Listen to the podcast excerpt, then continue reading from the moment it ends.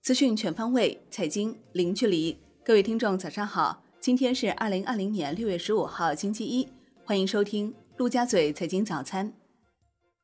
宏观方面，国务院联防联控机制召开会议，要求采取坚决果断措施，遏制北京聚集性疫情扩散蔓延。会议强调，要以新发地及周边地区为重点，实施最严格的流调，开展深入全面溯源工作，支持北京市提升核酸检测能力，对重点区域、重点人群检测全覆盖，逐步扩大检测范围。深入开展新时代爱国卫生运动，对全国农贸市场、餐饮等场所及物流等环节集中开展消杀。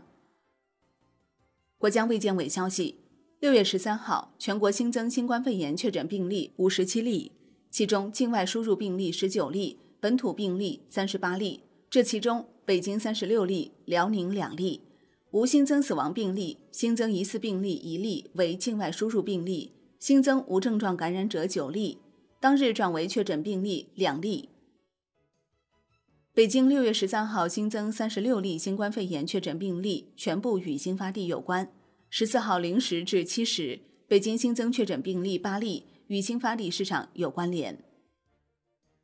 北京五部门通告，各单位不得安排新发地密切接触者十四天内到岗上班。北京市表示。五月三十号以来，有新发地市场接触史人员应主动接受健康筛查，做到应检尽检、愿检尽检。北京市商务局表示，北京全市生活必需品总体供应平稳，秩序良好。北京市丰台区表示，全面恢复二级响应下的社区防控措施，做好测温、验证、登记、扫码四项工作措施。新发地五千八百零三份咽拭子检测结果为阴性。拟对周边小区四点六万居民核酸检测。北京西城区表示，所有社区恢复二级响应防控措施。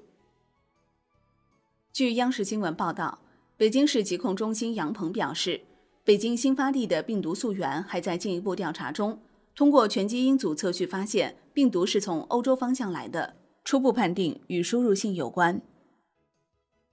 据北京日报报道，从北京市教委获悉。为有效落实北京市区疫情防控工作要求，按照市教委的相关安排，初高三学生考试前十四天居家复习，其他已返校复课学生可自愿选择居家学习。